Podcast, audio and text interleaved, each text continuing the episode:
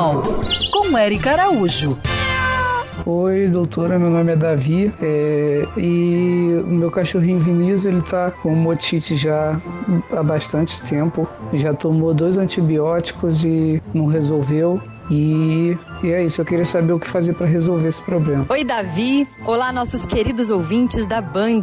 Hum, esse problema é bem comum em cães e outras espécies que têm a orelha maior, né, ou mais caída. Mas você aí, sabe o que é uma otite? É uma inflamação que ocorre ali no interior dos ouvidos. E o seu animal pode estar tentando te avisar sobre isso agora, né? Quando começa a coçar a orelha, ou fica esfregando no chão, na grama, ou do nada chora, dá um grito, tenta morder alguém que chega próximo à sua cabeça. Enfim, a dor afeta o comportamento. Ele pode ficar mais quieto ou mais nervoso. E dói, viu? A otite é causada por vários agentes que encontram um ambiente favorável. Por exemplo, um ouvido que ficou úmido ou com água do banho. Ali vira um lugar perfeito para a multiplicação de bactérias, fungos e outros agentes que causam essa inflamação.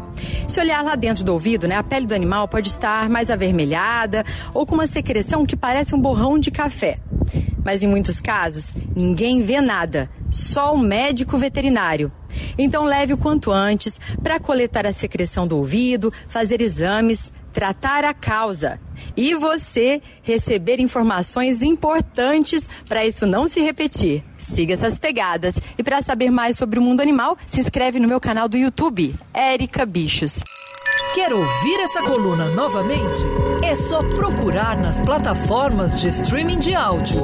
Conheça mais dos podcasts da Band News FM Rio.